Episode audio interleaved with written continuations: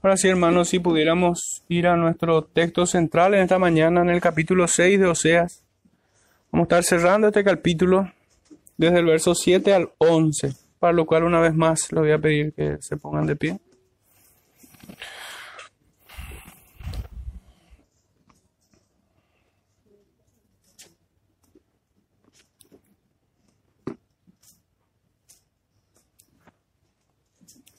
Oseas capítulo 6, versos 7 al 11 dice, Mas ellos, cual Adán, traspasaron el pacto, allí prevaricaron contra mí.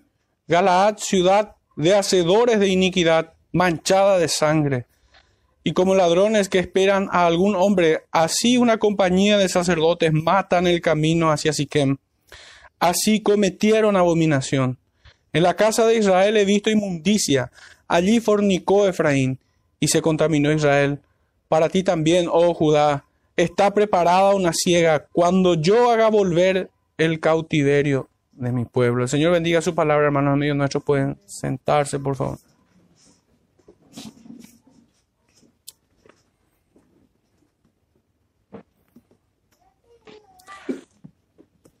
El título de, esta de este sermón, hermanos, es A los cielos y a la tierra llamo por testigo hoy contra vosotros. Un poco parafraseando también un versículo. Y quisiera tomar el texto que se encuentra en Deuteronomio capítulo 30 a modo de,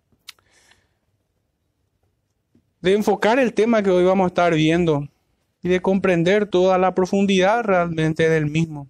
Creo que este capítulo 30 de Deuteronomio y particularmente desde el verso 15 al 20 y capítulo 31, verso 16 nos ayudará en esta tarea. Dice así Deuteronomio 30, 15. Mira, yo he puesto delante de ti hoy la vida y el bien, la muerte y el mal. Porque yo te mando hoy que ames a Jehová tu Dios, que andes en, tus, en sus caminos y guardes sus mandamientos, sus estatutos y sus decretos para que vivas y sea multiplicado, y Jehová tu Dios te bendiga en la tierra a la cual entras para tomar posesión de ella. Mas si tu corazón se apartare y no oyeres y dejares, te dejares extraviar y te inclinares a dioses ajenos y les sirvieres, yo os protesto hoy que de cierto pereceréis. No prolongaréis vuestros días sobre la tierra donde vais, pasando el Jordán para entrar en posesión de ella a los cielos y a la tierra llamo por testigo hoy contra vosotros que os he puesto delante de la vida y la muerte, la bendición y la maldición. Escoge pues la vida para que vivas tú y tu descendencia, amando a Jehová tu Dios, atendiendo a su voz y siguiéndole a Él, porque Él es la vida para ti y prolongación de tus días, a fin de que habites sobre la tierra que juró Jehová a tus padres, Abraham, Isaac, Jacob y Jacob que les había de dar. Hermanos, pareciera ser una oportunidad, ciertamente, las palabras de Moisés aquí. Pues dice, he puesto delante de ustedes la vida y el bien, dice. Escoge pues la vida. Pero hermanos, pudiéramos preguntarnos cómo uno escoge la vida. Y los textos que antecedían obviamente orientan las respuestas. Pues dice el Señor que Él manda a su pueblo que ame a Jehová, que ande en sus caminos y que guarde sus mandamientos. Pero ¿acaso eso pudiera alcanzar si tan solo lo hacemos de manera externa? ¿Cómo pudiéramos amar a Dios de manera externa? Simplemente de boca.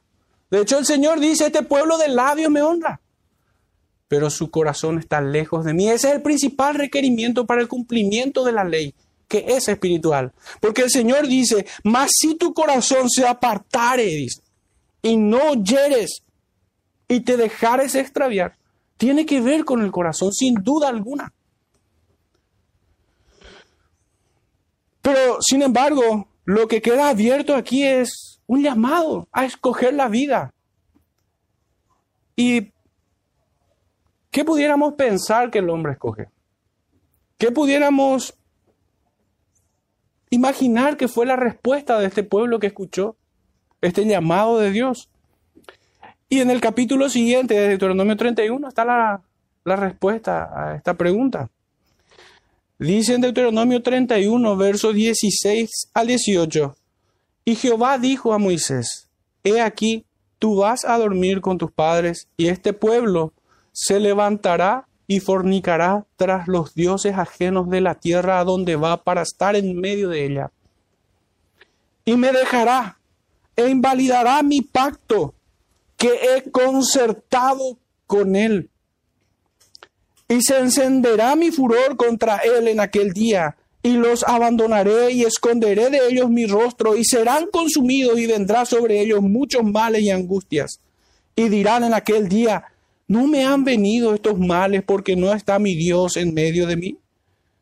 Pero ciertamente yo esconderé mi rostro en aquel día, porque todo el mal que ellos habrán hecho por haberse vuelto a dioses ajenos, dice. Esta es la respuesta, hermanos. El hombre ciertamente quebranta el pacto de Dios. Lo ha hecho Adán y lo han hecho y lo ha hecho este pueblo de Israel. Y aún hoy muchos quienes son llamados a este pacto de gracia en Jesucristo lo siguen haciendo. Y pudiéramos también hacernos una pregunta oportuna, ¿cómo uno quebranta el pacto de Dios? ¿Cómo uno puede quebrantar el pacto de gracia? Y es en los términos que, en que hemos leído en Deuteronomio 30, apartándonos para adorar a otros dioses, apartándonos y dejarnos extraviar, desechando y despreciando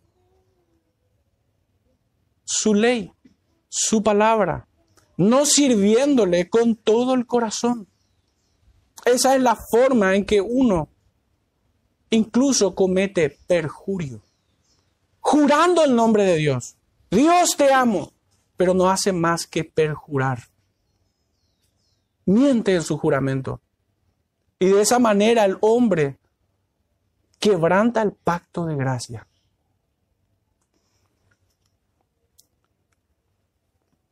Hermanos, en esta mañana tenemos en la extensión que hoy nos toca de Oseas 6, 7 al 11, tres puntos.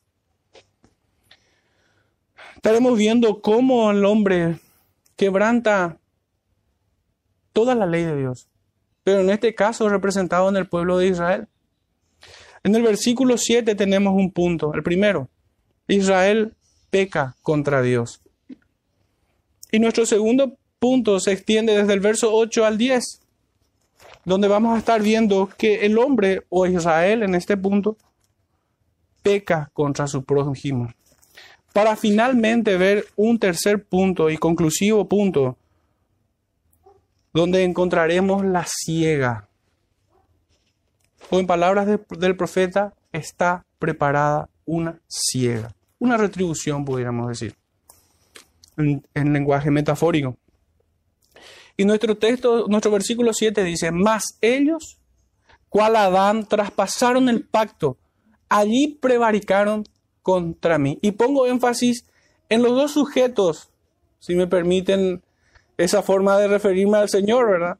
Ellos y contra mí, dice el Señor. El pueblo peca contra Dios. Por eso el profeta dice, más ellos contra mí. Y pudiéramos preguntarnos de vuelta, ¿cómo pecan contra Dios? Traspasaron el pacto, allí prevaricaron. Esa es la forma en que este pueblo y todo hombre peca contra Dios y especialmente aquellos que teniendo conocimiento de la verdad, pecan deliberadamente, como nos dice Hebreos 10, 26. Entonces este es nuestro primer punto y creo que es bastante claro. Ellos pecan contra Él, contra Dios, contra aquel que habla por boca del profeta, que es el Dios trino. Esto debe ser entendido como bien lo traduce otras versiones. ¿Y cómo lo traducen? Esto, esta acusación de que traspasar su pacto y prevaricar en contra del Señor, ellos lo traducen en un lenguaje un poco más llano y lo traducen de esta manera. Me traicionaron, no respetaron mi pacto, rompieron mi pacto y traicionaron mi confianza. Son traidores y desobedientes. En un sentido muy real, ellos habían pisoteado, hermanos, las cuatro primeras leyes del Decálogo, que solemos nosotros identificar como la primera tabla de la ley, que encontramos en Éxodo 3, 23 al 10, al 11. Las primeras cuatro leyes de no tendrás dioses ajenos, no te harás imágenes, no tomarás el nombre de Dios en vano y acordarse del día del reposo. Todo tiene que ver con nuestra responsabilidad delante de Él y para con Él, de adorarlo, al único y verdadero Dios. En esto se resume la primera tabla, pudiéramos decir, y que nuestro Señor Jesucristo nos la presenta como el primer y gran mandamiento. Yo sé que todos están versados en este versículo, pero igual quisiera ir a él. En Marcos capítulo 12, versículos 28 al 30, dice así. Acercándose uno de los escribas que los había oído disputar y sabía que les había respondido bien, le preguntó, ¿cuál es el primer mandamiento de todos? Jesús le respondió, el primer mandamiento de todo es, oye Israel. Y este oír debemos recordar, hermano, que implica obediencia, oír con fe. Y la fe produce obediencia, en cambio la incredulidad produce rebeldía y desobediencia, desprecio y menosprecio hacia la, hacia la palabra del Señor. De vuelta, oye Israel, el Señor nuestro Dios, el Señor uno es. Y amarás al Señor tu Dios con todo tu corazón y con toda tu alma y con toda tu mente y con todas tus fuerzas. Este es el principal mandamiento. Allí encontramos, hermanos, resumidos estas primeras cuatro leyes, de amar a Dios. Y no de una manera externa, sino de una manera interna, con todas las facultades humanas, con todo lo que implica nuestro ser, con todo lo que el Señor nos concedió como hombres, como personas. Y debo recordar una vez más, porque este pecado frecuentemente golpea nuestras puertas. Y es que no podemos servir al Señor con reservas no podemos servir al Señor 99% y ese 1%, ah, yo puedo hacer lo que quiero acá. O yo puedo acomodar o adaptar mi obediencia a lo que Él manda. Fíjense, porque el que adapta su obediencia al Señor es como si lo cumpliera. Así se engaña el corazón. Pero en realidad no está cumpliendo lo que Dios está mandando, sino que lo adapta. Lo adapta. Nosotros vemos, por ejemplo, y este es el testimonio de las escrituras y el testimonio de la tradición apostólica y posapostólicas, que el primer día de la semana la iglesia del Señor se reunía. ¿Podemos reunirnos sábado nosotros y sustituir el domingo? ¿Y decir que estamos cumpliendo?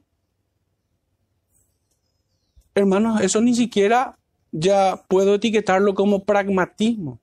Eso es una rebeldía insoportable, porque es el testimonio de las escrituras, que una y otra vez dice, más allá de que no, no se comprenda cabalmente la doctrina, hermosa doctrina del día del Señor, que es un reposo y refrigerio para el alma del creyente, por más que no se entienda conscientemente de eso, en toda su profundidad, hermanos. Si el testimonio de las escrituras dice claramente, y para esto no se necesita mucho ejercicio cognitivo, que el testimonio es que la iglesia se reúne en domingo, no se puede sustituir por el sábado, ni por viernes, ni por lunes a las 3 de la madrugada. No funciona de esa manera. Pero hermanos, pretendo ampliar un poco más lo que es el testimonio apostólico. Y es que nosotros vemos que ellos convocaban a reuniones según la urgencia que se tenía. Uno de los apóstoles, uno de los hermanos esta caía preso por predicar al Señor que hacía la iglesia. ¿Seguía en sus cosas? ¿Indiferente? No, tengo mis ocupaciones. Disculpame, yo no puedo. ¿Cuál era la responsabilidad de ellos, hermanos? Comprometían su alma con la causa de ese hermano. eran una familia, una unidad, un cuerpo, un templo real. Ciertamente. Entonces, ah, si yo vengo domingo, no, no, no, no, no me vaya a pedir que venga lunes, martes, miércoles, jueves, viernes, sábado. ¿Qué requiere del creyente del Señor? Un día. Ciertamente lo ha mandado. Pero requiere diligencia, requiere celo por la obra y por el cuerpo del Señor Jesucristo, que es su iglesia.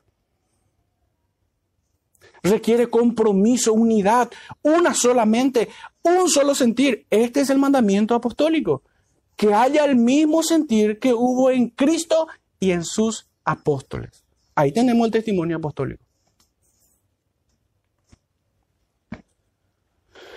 Entonces, hermanos, el pueblo muchas veces se desliza a través de esos pecados que son más tolerables, pudiéramos decir, no para el Señor, es para la doble moral o la hipocresía del creyente, es lo que es tolerable, esa clase de pecados. Pero hermanos, nosotros a nosotros no se nos exige un estándar menor que esto. Porque cuando nosotros vemos que Jesús responde a los fariseos hipócritas, que este es el mandamiento principal, dice, a renglón seguido, dice, el segundo es semejante. ¿Y quién es más semejante a un creyente que otro creyente? ¿Quién es más semejante? De hecho, la escritura nos dice que prefiramos a quienes? A los de la familia de la fe contundentemente. Allí están separadas, hermanos. Allí está la verdadera grieta en este mundo entre los de la familia de Dios y los hijos de ira. La grieta, hermano, no está entre iglesia y familia. Duro es lo que digo, hermanos, pero es la palabra del Señor. La grieta no está entre la iglesia y mis compañeros de trabajo. Y así pudiera extenderme con infinidad de ejemplos, pero creo que ya se entendió el punto. Y esto está lejísimo porque esa es una falacia a la cual muchos acuden para evadir su verdadera responsabilidad para con el Señor y con su iglesia. ¿Cuál es? Ah, entonces debo odiar a mi familia. Ah, entonces debo despreciar despreciar a mi familia, a mis amigos. Hermanos, en el sentido estricto de la palabra, no hay que ser estúpido, no hay que ser poco inteligente. No es lo que se enseña. Cuando uno habla de preferir, está hablando de prioridades. ¿A quién debemos elegir en circunstancias donde uno u otro nada más? No se está hablando de despreciar o de odiar a alguien. Sin embargo, el Señor prueba muchas veces, no pocas veces en, términos parafraseando el lenguaje escritural, no pocas veces el Señor prueba el corazón de sus hijos, presentándonos esa grieta con nuestras familias, con nuestros compañeros de trabajo, con nuestros compañeros de estudio, con lo que quieran. No pocas veces somos probados de esta manera. Y cada vez que no preferimos a Cristo y a su iglesia, y no preferir a su iglesia, no preferir a Cristo, porque el Señor promete su presencia en medio nuestro. Estamos pecando.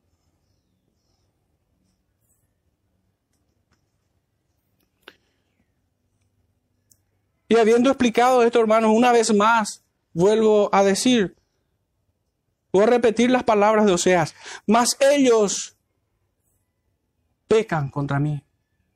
Quebrantaron mi pacto, que es un pacto de familia, pudiéramos decir.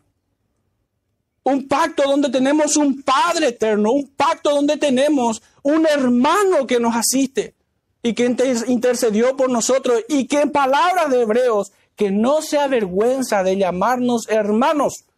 Entonces, bien es valedero decir que el pacto de gracia es como un pacto de familia. ¿Y cómo podemos quebrantar este pacto, hermanos?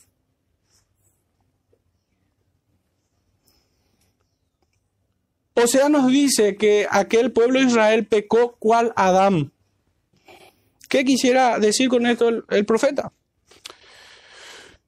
Y es que Adán, al caer, en al caer en desobediencia, nos deja ver o nos permite ver el quebrantamiento de, las, de estas primeras cuatro leyes justamente, del decálogo.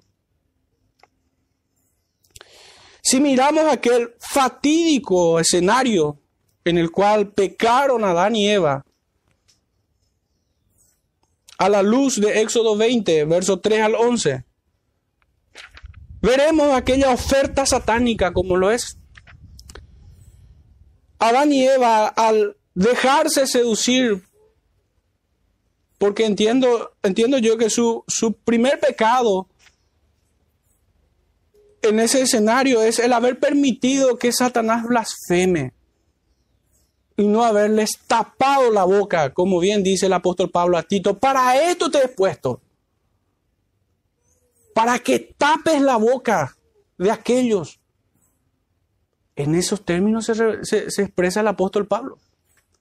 Y díganme si Adán y Eva no debían hacer lo mismo. Sino que consintieron en escucharle y de esta manera escucharon la oferta. ¿Y cuál es la oferta, hermano? Y a esto me refiero de las primeras cuatro leyes. La, la oferta satánica es, seréis como Dios. ¿No es de eso lo que habla las primeras cuatro leyes? No tendrás dioses ajenos, no te harás imágenes de él, no tomarás el nombre de Dios en vano y el día de reposo para adorarlo. Así fue como ellos, Adán y Eva, fueron seducidos a pecar como Lucifer, queriendo sentarse en el trono de Dios. Así es que se empoderaron como soberanos de su propio destino. Su voluntad, hermanos, sus designios, los, los designios de sus corazones, ahora son sus leyes que gobiernan sus miembros despreciaron la ley de Dios de no tocarás aquello. Y ahora sus impulsos pecaminosos son sus leyes, las cuales la cumplieron. Fueron y tomaron aquello. Así fue como deshonraron a Dios en completa ingratitud y rebeldía flagrante. La conexión principal en esta comparación de Cualabam con los israelitas es que fueron desobedientes y rebeldes. Tenemos otra imagen acerca de esto, hermanos, y, siempre nosotros tomamos que el pecado de idolatría tiene todo que ver, una conexión indisoluble con los cuatro primeros mandamientos, la idolatría. Quebrantar los cuatro primeros mandamientos automáticamente es idolatría, encabeza allí el conglomerado de pecados que podemos encontrar. Pero fijémonos lo que dice en el libro de Primera de Samuel, capítulo 15. También está versado en este, en este relato bíblico, pero lo voy a leer de vuelta. Dice en Primera de Samuel 15, verso 22. Y Samuel dijo, ¿se complace Jehová tanto en los holocaustos y víctimas como en que se obedezca a las palabras de Jehová? Ciertamente el obedecer es mejor que los sacrificios y el prestar atención que la grosura de los carneros. Y acá al punto, porque como pecado de adivinación es qué cosa? La rebelión. Y como pecado y como ídolos e idolatría, ¿qué cosa? La obstinación. Por cuanto tú desechaste la palabra de Jehová, Él también te ha desechado para que no seas rey. Acá yo creo que hemos probado este punto. Pero quisiera leer porque lo que, el relato nos aporta es bastante interesante. Dice, entonces Saúl dijo a Samuel, yo he pecado. Wow, parece, suena a arrepentimiento. Pero hermanos, no va a cruzar la orilla de las palabras de Judas. No va a pasar. Dice, entonces Saúl dijo a Samuel, yo he pecado, pues he quebrantado el mandamiento de Jehová y tus palabras, porque temía al pueblo y consentía la voz de ellos. Perdona pues ahora mi pecado. ¡Wow! Ciertamente esto me permite decir de que muchos, así como Saúl, deben arrepentirse de su arrepentimiento porque no es de corazón. Verso 25, y vuelve conmigo para que adore a Jehová. Interesante. Y Samuel respondió a Saúl, no volveré contigo porque desechaste la palabra de Jehová. ¿De qué sirve entonces, pudiéramos decir, adorar al Señor o decir, perdóname, he pecado contra ti, si no está dispuesto a obedecer la ley de Dios? De hecho, nadie lo puede, a menos que el Señor en su gracia te conceda y te dé parte entre los santificados. Y Jehová te ha desechado entonces para que no seas rey sobre Israel. Y volviéndose Samuel para irse, él se asió de la punta de su manto y éste se rasgó. Entonces Samuel le dijo, Jehová ha rasgado hoy de ti el reino de Israel y lo ha dado a un prójimo tuyo mejor que tú. Además, el que es la gloria de Israel no mentirá, ni se arrepentirá, porque no es hombre para que se arrepienta. Y él dijo, yo he pecado, pero te ruego que me honres delante de los ancianos. Acá se nota. Acá se nota el propósito de sus palabras lisonjeras. Al modo que Satanás persuadía a Adán y Eva, Saúl quería persuadir a Samuel de su arrepentimiento. ¿Y qué es lo que buscaba? Honra delante de los ancianos de mi pueblo y delante de Israel. Y vuelvas conmigo para que adore a Jehová, tu Dios, dice. Como dirían los juristas, que a las pruebas me remito.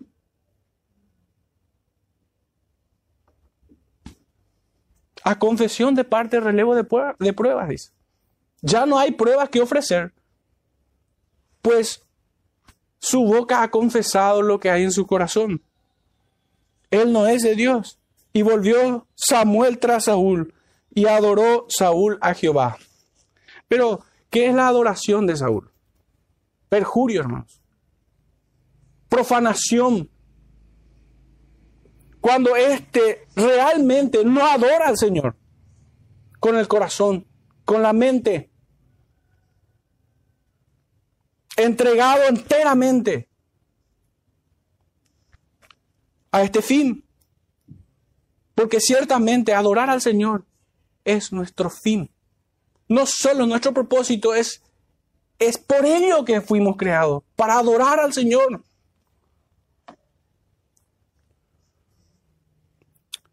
Y es bastante revelador, por, por tanto, este cuadro, por eso no quería saltarme estos detalles.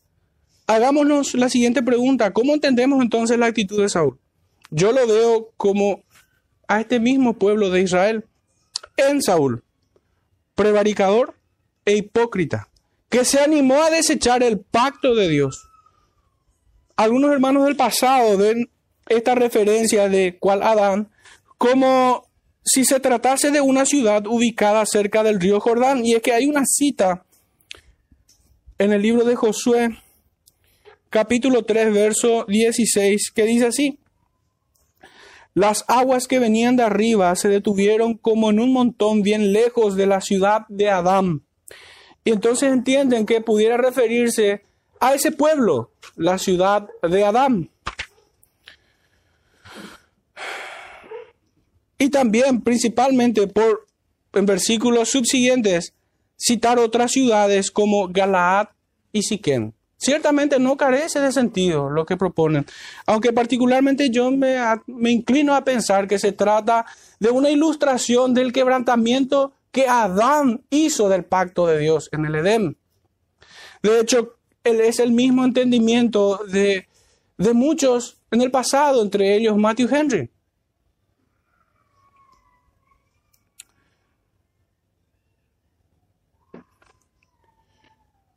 Y, esta transgresión de Adán, así como la de este pueblo de Israel, que es exhortado por el profeta Oseas, se dan términos de desobediencia y rebeldía, desechando la ley de Dios, y por el cual el pecado trajo la condenación de la muerte a toda la raza humana.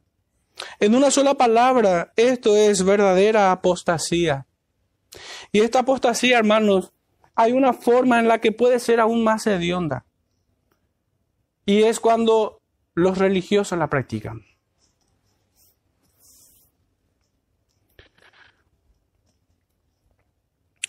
Los hombres son culpables entonces de desechar y transigir o transgredir la ley de Dios en desobediencia y principalmente con la hipocresía de una religión hueca o falsa.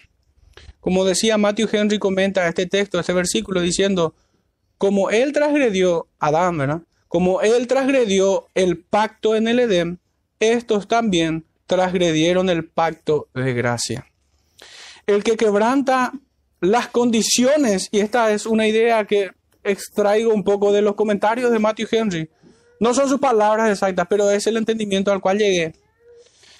El que quebranta las condiciones del pacto desecha los beneficios que ésta concede. Es así de sencillo.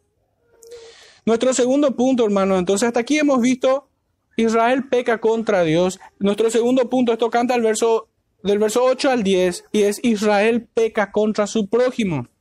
Dice desde el verso 8 al 10, Galaad, ciudad de hacedores de iniquidad, manchada de sangre, y como ladrones que esperan a algún hombre, así una compañía de sacerdotes matan el camino hacia Siquem. Así cometieron abominación. En la casa de Israel he visto inmundicia. Allí fornicó Efraín y se contaminó Israel. Hermanos, lo que me llama poderosamente la atención es que en el verso 9, eh, estos, esta compañía de sacerdotes matan y el Señor les acusa de abominación. Uno en, términos normales diría que son asesinos, pero el Señor les llama abominación. Y ciertamente tiene un agravante este crimen tan atroz. Y es que es perpetrado por aquellos quienes tenían que acercarle a la vida. Es como si un médico hoy te oculta tu diagnóstico y no te aplica el auxilio correspondiente. Es como si hoy tuvieras un problema de salud, qué sé yo, en el hígado, y no te atienden por no hacerte una prueba PCR. ¿Qué tiene que ver el PCR con el hígado? No lo sé. O que dejaran morir en el hospital de cáncer, no habiendo insumos para la quimioterapia, pero sí hay pruebas PCR. Bueno, es la misma inconsistencia que yo veo. ¿Cómo puede ser que sacerdotes, quienes tendrían que acercar a la vida, a Dios, y no, no, no estoy forzando el texto porque el Señor dice en Juan 17.3, esta es la vida eterna, que te conozcan a ti. Y los sacerdotes son quienes debieron llevar a conocer al Señor, a esos hombres. Y lejos de hacerlo, ellos eran sus propios verdugos. Por tanto, este crimen tan atroz de matar a alguien tiene un agravante aún peor.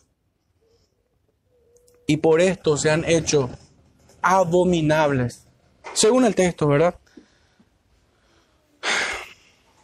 Si listamos rápidamente, vemos que el profeta Osea acusa a aquel pueblo de Israel de ser tramposos, ladrones, asesinos, inmundos, aborrecibles, fornicarios y sucios.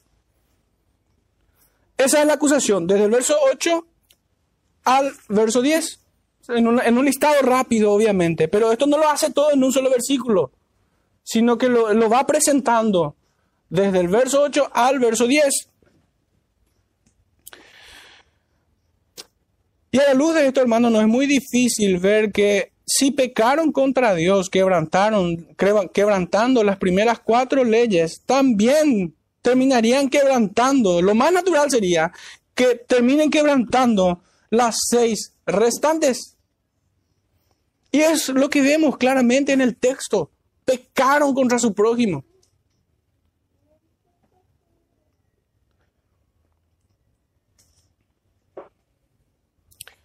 ¿Cuál Adán decía el texto? Recordemos esto. Cuando comparábamos de que, de que aquellos, de que aquel Israel pecó cuál Adán, y decíamos, en términos de las primeras, primeras cuatro leyes, también cuál Adán, eh, como mirando el, el texto, usando Éxodo 20 como si fuera una lupa de aumento para mirar todos los pecados, también quebrantaron los seis.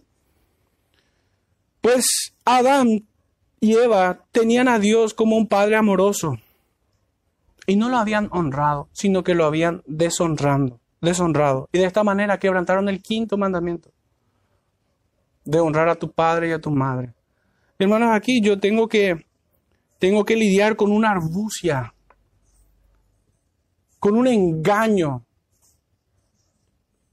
que muchas veces se mete ingenuamente en el corazón de gente que no, no está instruida en las escrituras o que está descuidando su relación con el Señor. Y es que muchos pretenden que nosotros debemos, entre comillas, honrar a, nuestro, a nuestros padres deshonrando a Dios. No se puede. ¿Cómo Dios va a legislar una ley que le permita ir en su contra? Es imposible. De hecho, que en palabras del apóstol Pablo, cuando escribe en Efesios 5, dice, someteos unos a otros, cláusula importante, en el temor de Dios. Pero si parte de la familia teme a Dios y otra parte de la familia no teme a Dios, ¿pueden someterse unos a otros? No, de ninguna manera. Es imposible. Es imposible honrar al Padre terrenal en esos términos, en ese escenario, sin deshonrar al Señor. Y eso ni siquiera puede ser una opción. Ni siquiera puede ser una opción. Hay situaciones muy difíciles que requieren decisiones difíciles. No podemos engañarnos pretendiendo buscar una decisión fácil en una decisión en una situación difícil. Ante una situación urgente requiere de una decisión también urgente. Como ilustrando una, circunstancia en un quirófano. Alguien que se accidenta y requiere una, cirugía de, urgencia. ¿Que acaso los médicos van a, van a ir a estudiar su caso, van a ver todas las aristas posibles, van a hacerle todos los, los análisis posibles? No, hermano, requiere urgencia. Y se requiere preservar los signos vitales. Y volviendo de nuestra metáfora a la realidad en términos prácticos, eso es honrar a Dios, eso es vital. Entonces, que no nos engañe nuestro corazón. Ni ningún perverso afuera que nos diga, debes honrar a tu padre. Deshonrando a Dios implícitamente, porque eso no se van a atrever a decir los hipócritas, obviamente. Pero si implica deshonrar a Dios, entonces no hay forma de acceder a eso. Que el Señor nos fortalezca en este punto. Decía cuál Adán. En la segunda tabla de la ley hemos visto, hemos, creo que, probado que pecaron contra el quinto mandamiento, contra el Señor. También trajeron muerte sobre sí mismo y sobre toda su posteridad. De esa manera también quebrantaron el sexto mandamiento de no matarás. Adulterado, adulteraron oyendo o adulteraron el testimonio, oyendo a Satanás, que hizo también lo propio. Y de esta manera quebrantaron el séptimo mandamiento. Perdón, adulteraron en términos de fornicación. Quebrantando el séptimo mandamiento. Y aquí debo traer la exégesis de nuestro Señor. Que adulterar o fornicar, hermanos, no está simplemente reducido a la consumación del acto carnal, el coito, pudiéramos decir. Mirar con lujuria o vestirse con lujuria es quebrantar esta misma ley. Es imposible. El Señor lo dice. Si codiciaste en tu corazón, ahí ya adulteraste.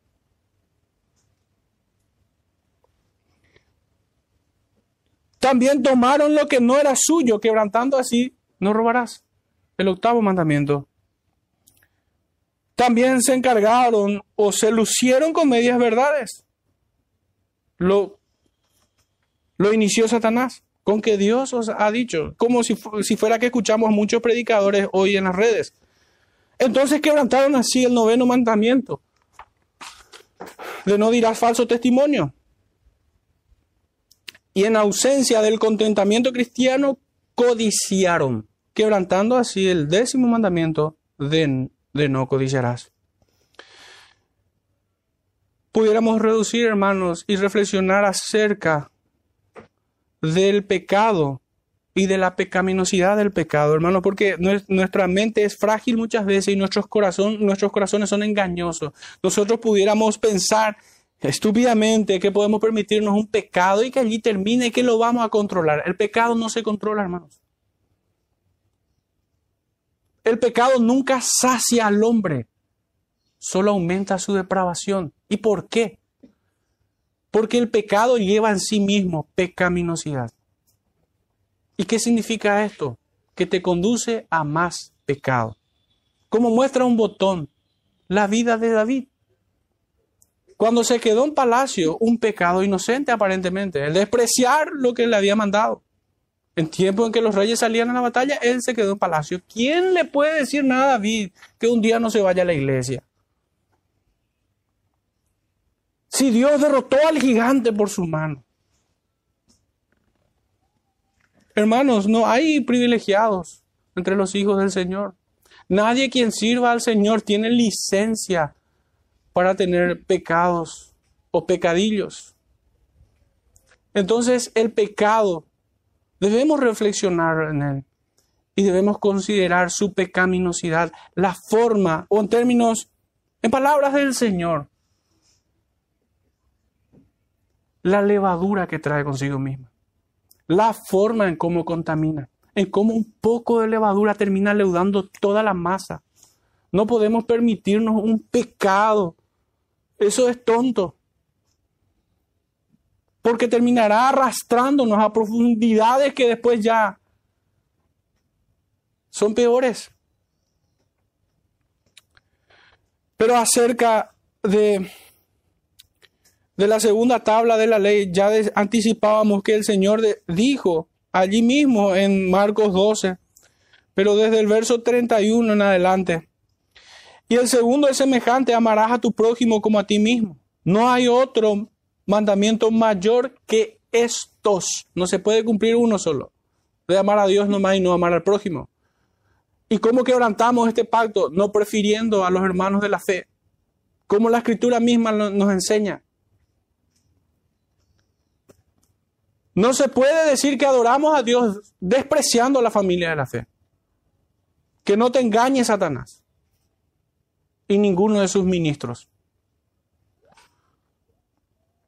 Entonces el escriba le dijo, bien maestro, verdad has dicho, que uno es Dios y no hay otro fuera de él.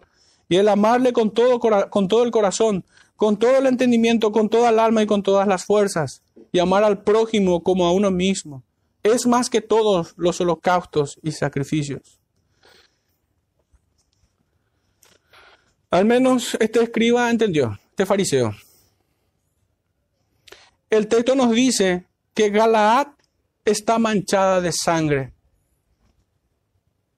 Volviendo a nuestro texto en Oseas, esta referencia pareciera indicar aquel evento donde 50 hombres vinieron a Galaad para ayudar a Pecat a asesinar al rey israelita.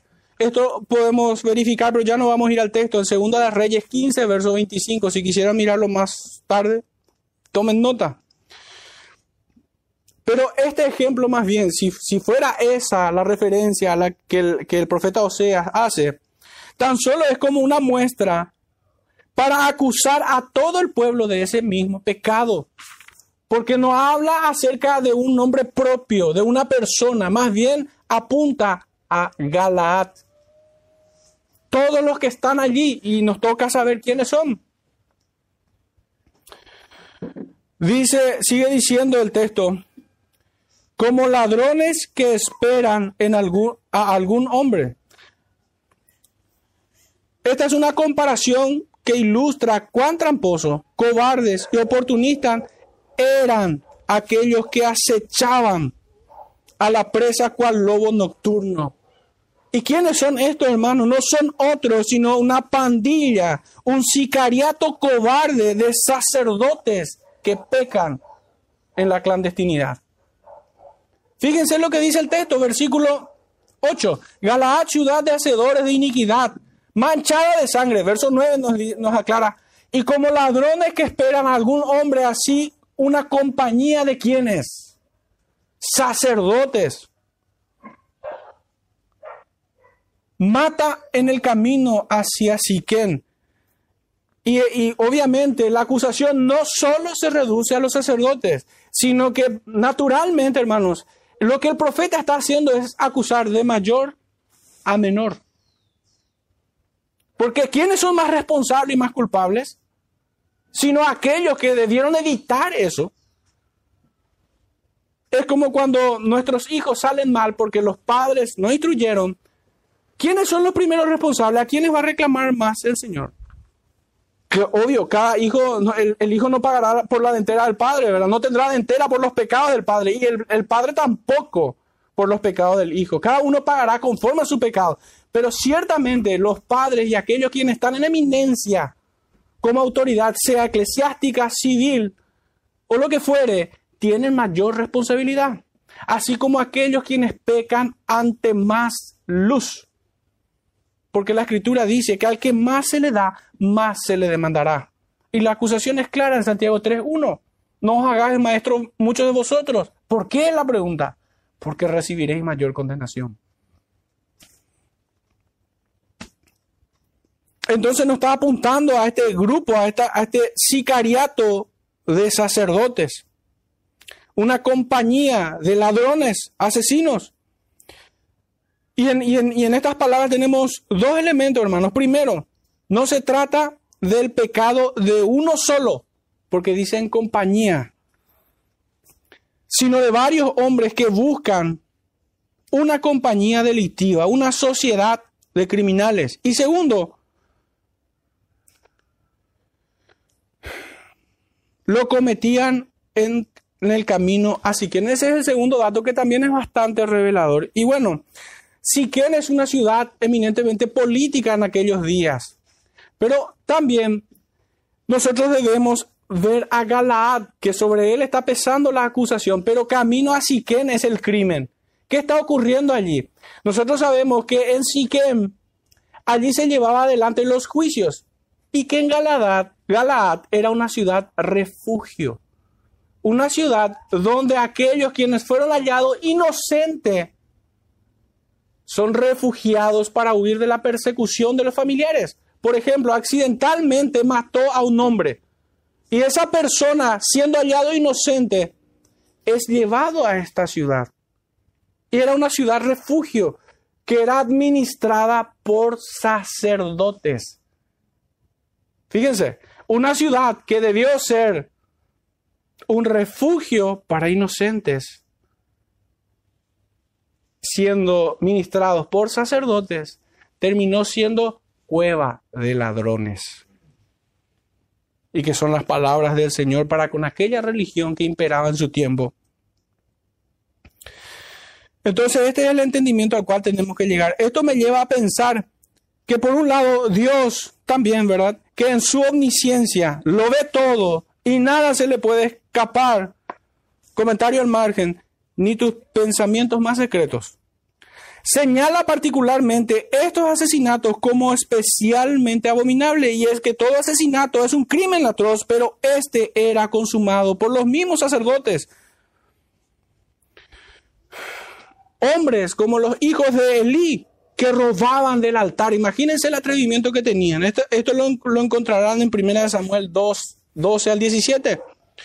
Estos eran tan ruines que asaltaban y mataban a quienes venían a adorar al Señor.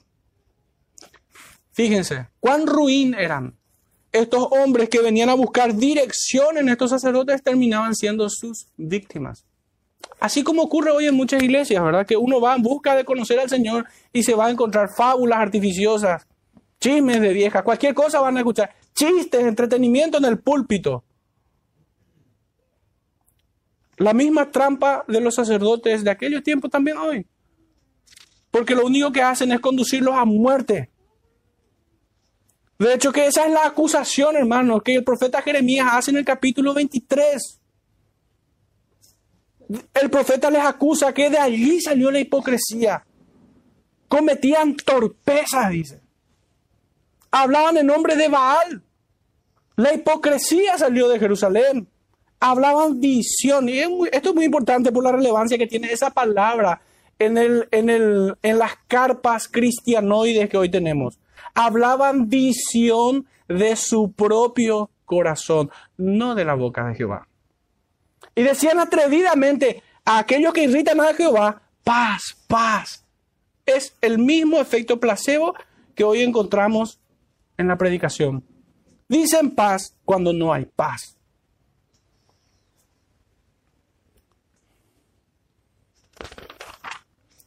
Matthew Henry comenta esta porción. Oseas apunta a Leví que junto con su hermano Simeón mataron a los siquemitas por medio del fraude y el engaño. Comentario de Matthew Henry. En el verso 10, hermanos, nosotros podemos armonizar distintas versiones de la siguiente manera. En el reino de Israel, otra, algunas versiones dicen la casa, en el reino de Israel he visto acciones asquerosas, prostituyéndose con otros dioses. Y esto ya está más que probado, por lo que no me voy a detener mucho en este punto.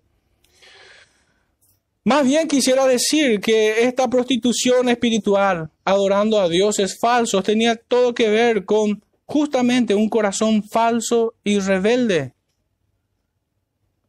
Así como muchos hoy dicen, Dios te amo, pero en su corazón está lleno de lujuria. En sus ojos están llenos de adulterio. De la misma manera aquellos casas llenas de engaño, no hicieron justicia, profetizaban mentira, desatinos, haciendo errar al pueblo, traían torpezas, adulterios y fortalecían las manos de los malos, para que ninguno se convierta de sus pecados, hermanos. Díganme si eso no es un pecado espantoso. Que la iglesia fortalezca las manos de los manos e impida que se arrepientan de sus pecados y vuelvan a Él. Díganme si no es el pecado más horrible el llevar a todo un pueblo a despreciar a Cristo y a la obra de su Santo Espíritu en el corazón de ellos. Y yo no pretendo quitar la fealdad de ningún pecado. Hay pecados horribles que el hombre comete al punto que aún los demonios se avergonzarían de nosotros. Pero este pecado tiene consecuencias eternas. Y no, no he encontrado pecado más horrible que el no amar al Señor, no amar a Cristo. Hermano, cuando un hijo no ama a un padre violento, a un padre alcohólico, a un padre profano y de lenguaje asqueroso, no hay, yo no tendría mucho que reprocharle si no lo ama. Pero hermanos, cuando un hijo no ama a un padre amoroso que lo instruye en los caminos del Señor, que le llama al arrepentimiento, que sostiene su vida y aún está dispuesto a dar la suya por él, eso es espantoso. Eso sí es espantoso. Y créanme que no hay nada que se acerque más a eso que el Padre que tenemos en los cielos. Ciertamente hay muchos padres también que se acercan a esta imagen, pero nunca obviamente a la perfección que tenemos nuestro Padre Dios. Pero fíjense la acusación que encontramos en Jeremías capítulo 5. El 23 ya no lo vamos a leer, pero Jeremías 5 sí. Dice así en Jeremías 5, desde el verso 23.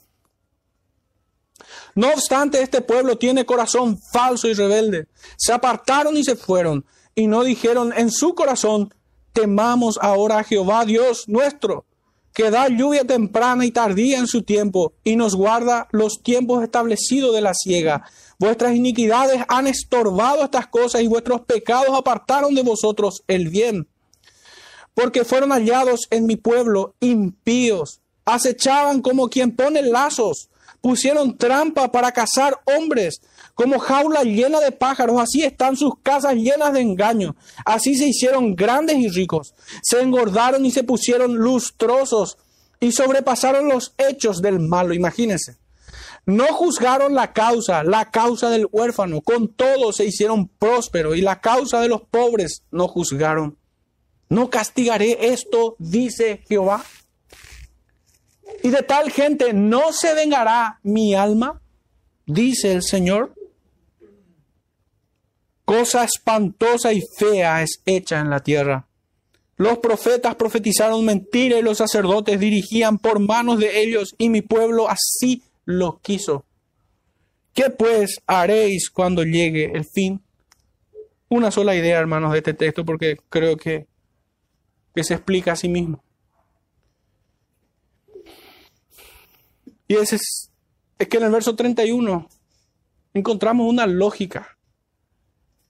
Y hermanos, los miembros perversos de iglesias merecen sus pastores perversos. Merecen profetas mentirosos. Porque ellos mismos aman la mentira. Una oveja codiciosa le viene de lujo un pastor codicioso. una oveja libertina, pero excelente un pastor libertino.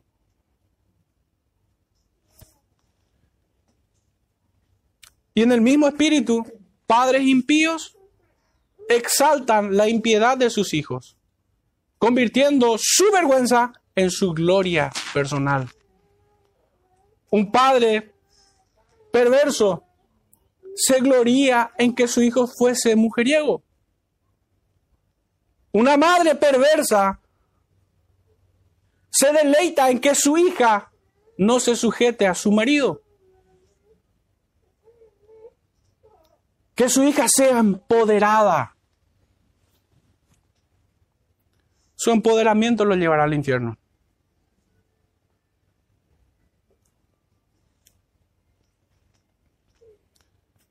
Mucho más que decir, hermanos, pero ciertamente es lo que entiendo en el texto.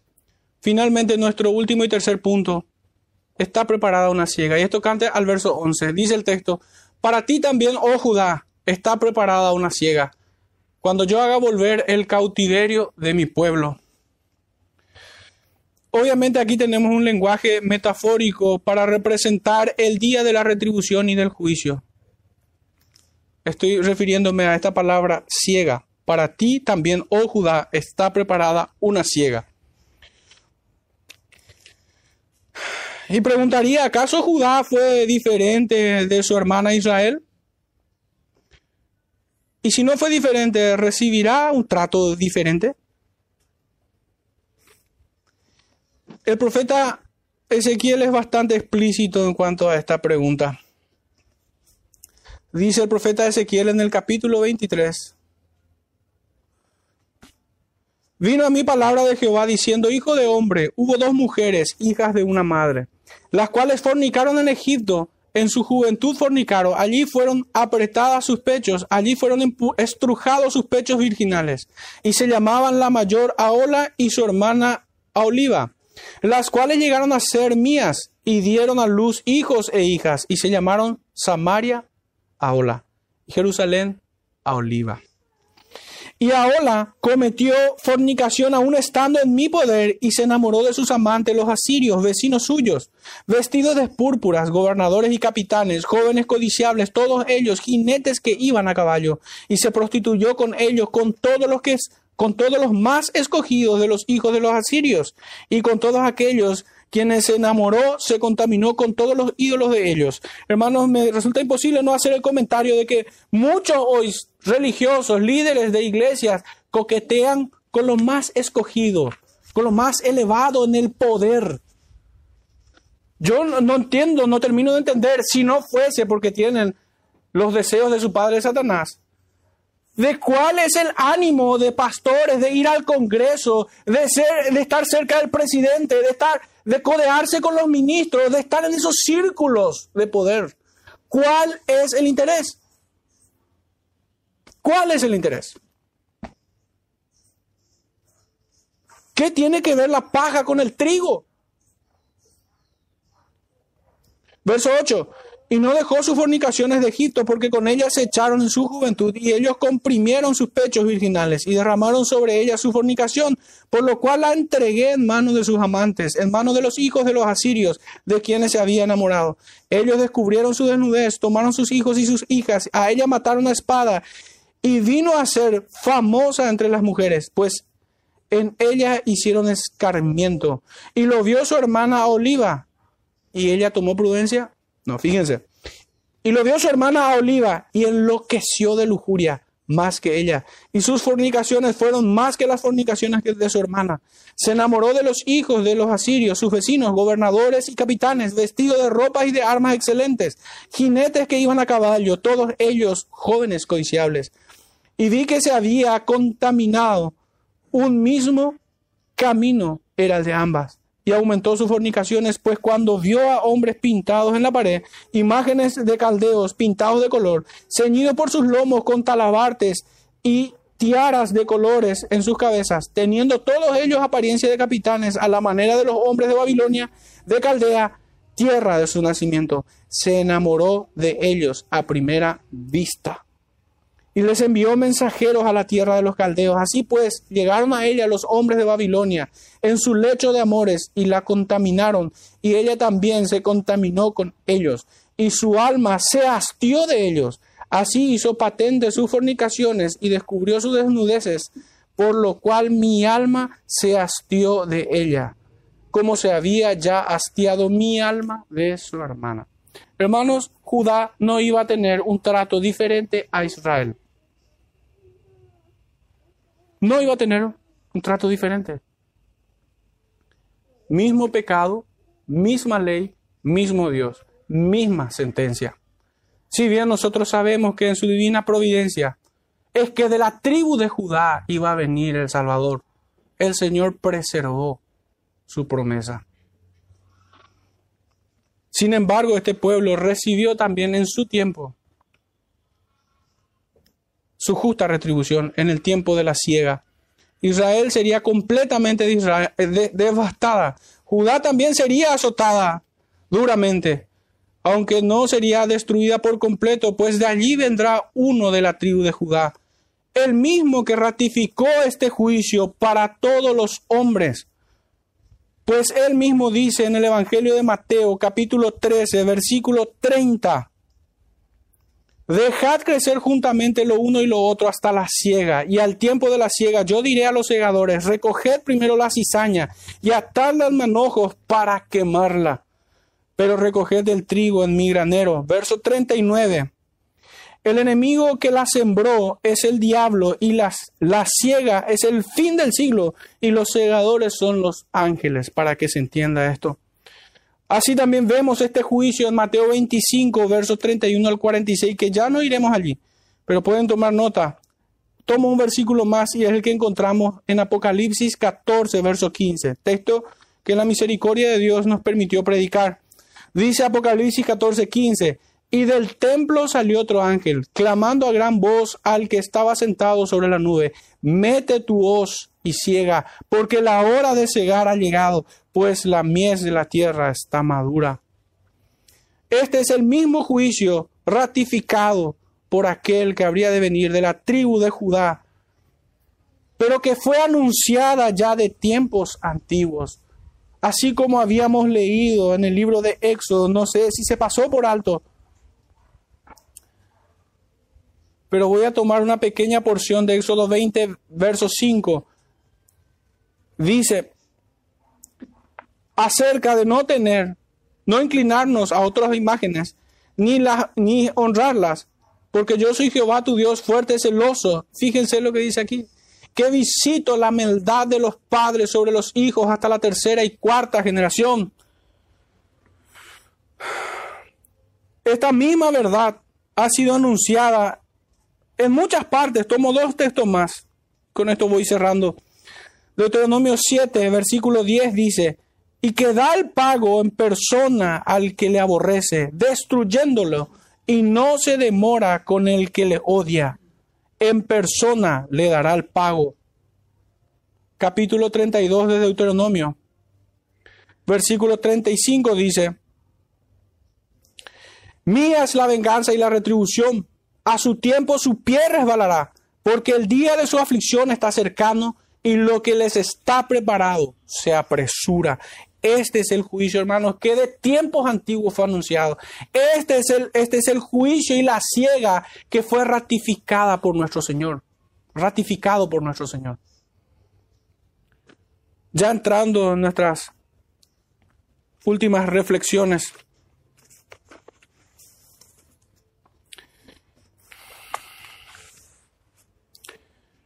¿Qué podemos decir ante este escenario tan lúgubre?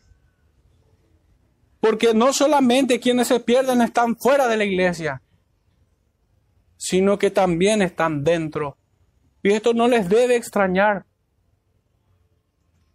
Porque esto también fue anunciado. Judas verso 4 nos dice que hombres impíos han entrado encubiertamente. De que se amontonarán maestros conforme a sus propias concupiscencias y apartarán la verdad del oído, dice. ¿Qué podemos hacer ante este escenario? Porque la ciega está preparada. Señor nos guarda, hermanos, de pecar contra Él y contra el prójimo. Dios quiera que en su gracia soberana nos guíe a todos cuantos oímos este mensaje Guíe nuestra mente a la siguiente pregunta. ¿Qué haremos, varones hermanos? Y que no solamente guíe las mentes a esta pregunta, sino que les conceda un corazón de carne y sean traídos por Dios, Padre, al Hijo. No solo eso, sino que también Dios quiera concedernos a todos a causa de Cristo, no solamente el que creamos en Él, sino también el que padezcamos por Él. Quiera también que Cristo abra el entendimiento de quienes oyen su palabra. Pero ¿cuál es la respuesta a la pregunta? ¿Qué haremos, varones hermanos? Creo que estuvo implícito en todo el mensaje. Y la respuesta es, la misma que se ha dado a todo hombre. Y es que arrepiéntanse o perecerán. Hermano, uno pudiera decir, arrepiéntete y tendrás todos los deseos de tu corazón. Ven a Cristo y Él te pondrá por cabeza y no por cola. Pero hermanos, lo que el texto dice, lo que el Santo Evangelio de Dios dice, Lucas 13, 3 dice, os digo, no, antes, si no os arrepentís, todos pereceréis igualmente. Y para quienes acudan a este llamado urgente y requiere una decisión urgente, así como el texto nos dice, hoy es día de salvación. Para aquellos que vienen de, con un corazón sincero en arrepentimiento, Dios les perdonará su pecado y les concederá vida eterna. Un arrepentimiento sincero, Dios lo acepta. Tanto para los que se acercan a Él por primera vez, como para el creyente que se extravió de su santificación y que debiera dudar si es salvo convenientemente. Dios le puede perdonar. Dos preguntas más para cerrar. ¿Puede la iglesia, en función de lo que hemos visto, prevaricar en este tiempo a la manera de Israel y de Judá? ¿Es una religión hueca y rutinaria aceptada por Dios? La respuesta es retórica. La respuesta es no. Dios no acepta una, un, un servicio o una forma de adoración que no es otra cosa que un abuso de sus leyes, de su gracia, de su pacto, del llamado que Él hace y del ofrecimiento que hay para aquellos quienes vienen en arrepentimiento. Quienes no sirven con sincero corazón al Señor, abusan de su paciencia. Que el Señor, hermanos, en este tiempo nos bendiga y nos conceda un corazón nuevo, como habíamos dicho, para venir a Él en arrepentimiento. Esa es la respuesta. Arrepentidos o todos pereceréis juntamente. El Señor les bendiga, hermano. Oremos para cerrar este tiempo. Padre amado, una vez más, Señor, en este tiempo te rogamos por tu iglesia, Padre, no dejes que ninguno se pierda. Despierta, Señor, las almas de aquellos quienes aún están muertos en sus delitos y pecados. Concédenos también en tu gracia, Señor, santificación, Padre, para honrar tu nombre en esta vida, para deleitarnos en ti, Señor, en tu presencia, en tu palabra. Límpianos, Señor, de toda maldad. Quita de nosotros todo peso que nos estorba, Señor, para caminar hacia ti pero también te rogamos por aquellos escogidos tuyos que aún no han venido. Utilízanos, Señor, úsanos como instrumentos de paz, como ministros de reconciliación, Señor, para anunciar tu mensaje, Señor, para llamarlos en este tiempo. Y decir a todo hombre, Señor, no solo también a tus escogidos, escoge pues la vida, Señor. Úsanos, Padre, de esta manera. En el nombre de tu amado Hijo, nuestro Señor y Salvador te rogamos todo esto y te agradecemos en todo. Amén.